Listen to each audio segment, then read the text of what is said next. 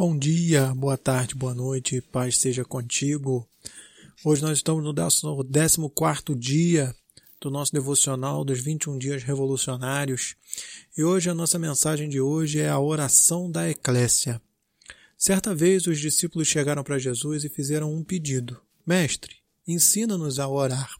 Esse pedido está registrado no Evangelho de Lucas. Lucas, capítulo 11, versículo 1. De uma feita, estava Jesus orando em certo lugar. Quando terminou, um dos de seus discípulos lhe pediu: Senhor, ensina-nos a orar, como João também ensinou aos seus discípulos. Em resposta ao pedido dos discípulos, Jesus nos deixou um modelo de oração que se encontra em Mateus 6, do 9 ao 12. Portanto, vós orareis assim: Pai nosso que estás nos céus, santificado seja o teu nome venha o teu reino. Faça-se a tua vontade, assim na terra como no céu. O pão nosso de cada dia dai-nos hoje. Perdoa as nossas dívidas, assim como nós perdoamos a nossos devedores. E não nos deixeis cair em tentação, mas livra-nos do mal, pois teu é o reino, o poder e a glória para sempre. Amém. Agora, meu irmão, imagine comigo que os discípulos estavam observando Jesus orar.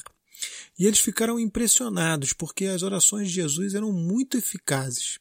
Quando ele orava, Deus manifestava sempre. E eles não fizeram esse pedido porque não tinham prática de oração.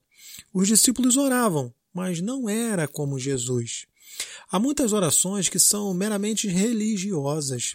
A pessoa fecha os olhos e começa a falar e termina, mas ela não está preocupada com a eficácia da sua oração. Ela termina de falar, vai embora e diz: Cumpri a minha obrigação religiosa. Mas quando Jesus orava, era diferente. Isso intrigava os discípulos e por isso eles fizeram o pedido: Mestre, ensina-nos a orar. E em resposta ao pedido de um dos seus discípulos, ele ensinou a oração do Pai Nosso. Meu irmão, precisamos entender que essa oração não é uma reza.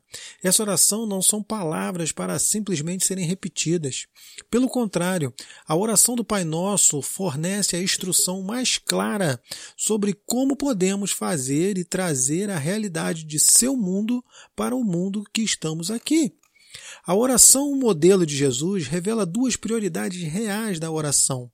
A primeira é a intimidade com Deus. Pai Nosso fala de relacionamento íntimo, porque até então nenhum judeu ousava chamar Deus de Pai. Aliás, nem mesmo pronunciava o nome de Deus. E a segunda prioridade é trazer o seu reino à terra, estabelecendo o seu governo, em todos os espaços onde o seu reino ainda não operava. Nós temos que orar com essa consciência, porque se não houver clareza sobre o ensino de Jesus, você nem mesmo saberá orar de maneira eficaz.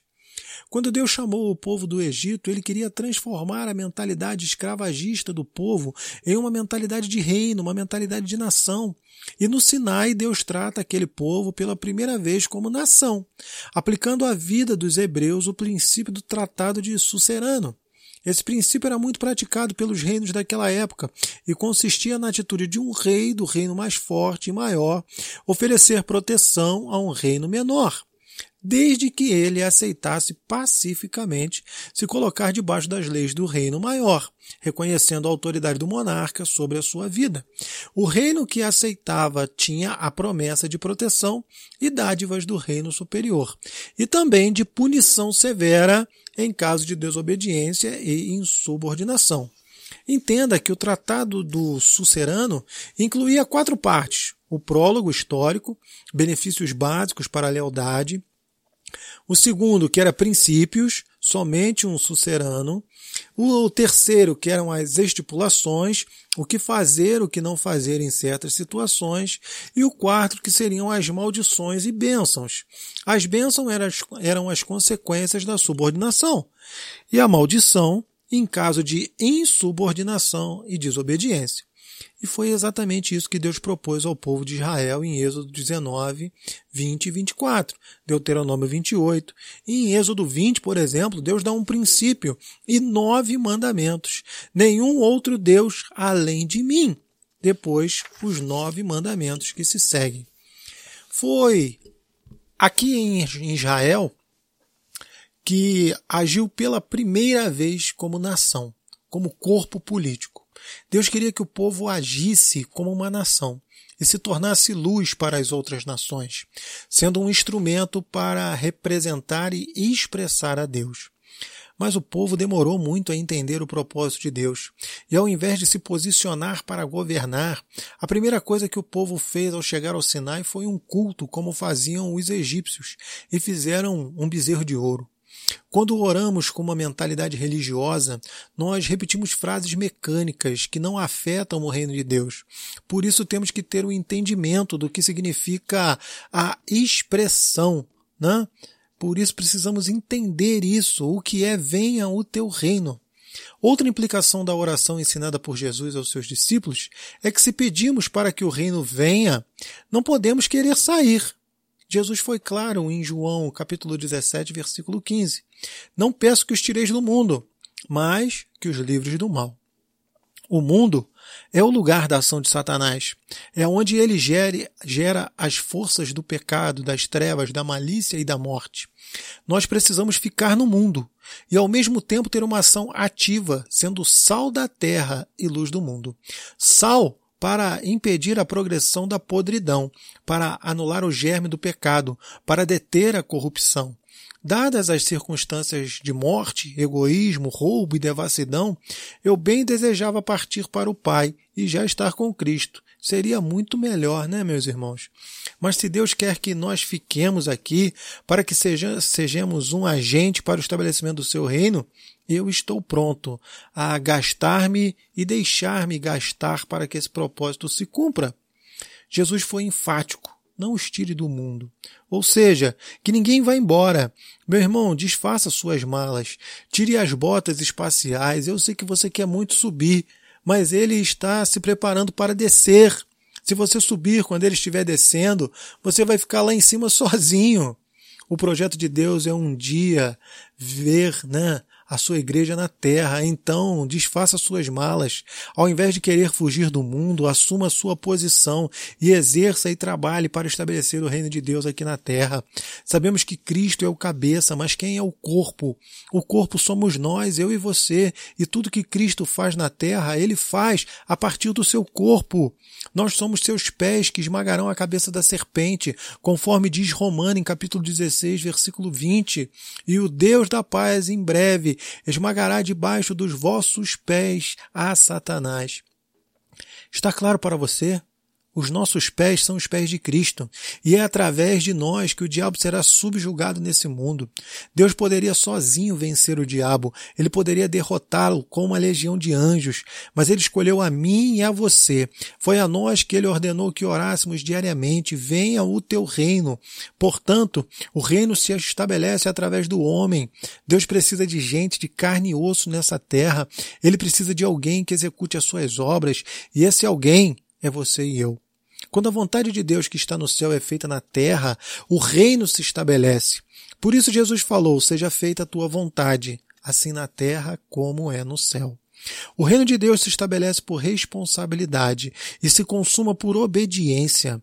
Vou dar a ordem ao, para o meu filho, e se ele não obedecer, eu não reino. Meu reino termina onde começa o reino do meu vizinho. Onde eu não tenho influência, eu não reino. Reino é autoridade. Reino é influência, porque termina onde começa o do vizinho, porque não dou ordens na casa dele. Veja como Jesus nos instrui a orar. Pai nosso que estás nos céus, santificado seja o teu nome, faça-se a tua vontade.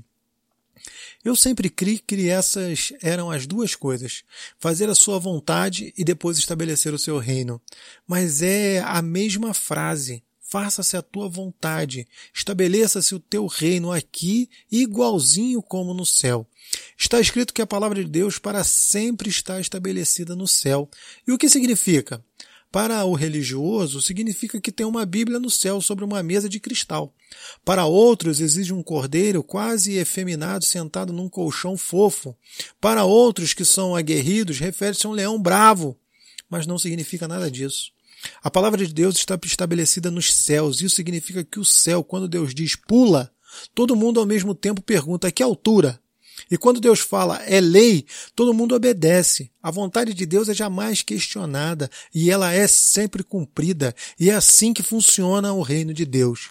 Pai nosso que estás no céu, santificado seja o teu nome, faça a tua vontade, igualzinho como lá o reino de Deus se estabelece em obediência. O reino de Deus é quando você se entrega o seu direito de reinar sobre a vida a Ele. Não é uma canção, não é um desejo, não é uma declaração, não é uma frase no status do seu Facebook. É, o reino é quando nós nos rendemos a Deus em total obediência. Na igreja, o pastor fala, e as pessoas vão analisar com cuidado para dar a resposta. Mas lá em cima, não é dessa forma. Ele falou e se fez. Ele falou e se fez. Ele falou e se fez. Haja luz e houve luz. Se há obediência, o reino de Deus será estabelecido. E então podemos dizer: venha o teu reino, seja feita a tua vontade, assim na terra como no céu. Deus não pode reinar em você se você reina em você mesmo. O reino de Deus só se estabelece quando você entrega o seu domínio a Ele. Peça hoje ao Senhor para gerar encargo no seu coração pelo estabelecimento do seu reino na terra. Você é parte da eclésia do Senhor. Você foi chamado para essa tarefa e uma parte da sua tarefa envolve essa oração. Venha o teu reino. Amém, meus irmãos? Eu espero que essa palavra esteja falando ao teu coração. Continue firme na visão celular, na constância. Entenda que a constância é muito mais poderosa do que a velocidade. Amém? Então mantenha-se firme na oração da meia-noite, no seu devocional, nos 21 dias do seu propósito, do seu jejum, e sigamos firme. Deus te abençoe. Fique na paz.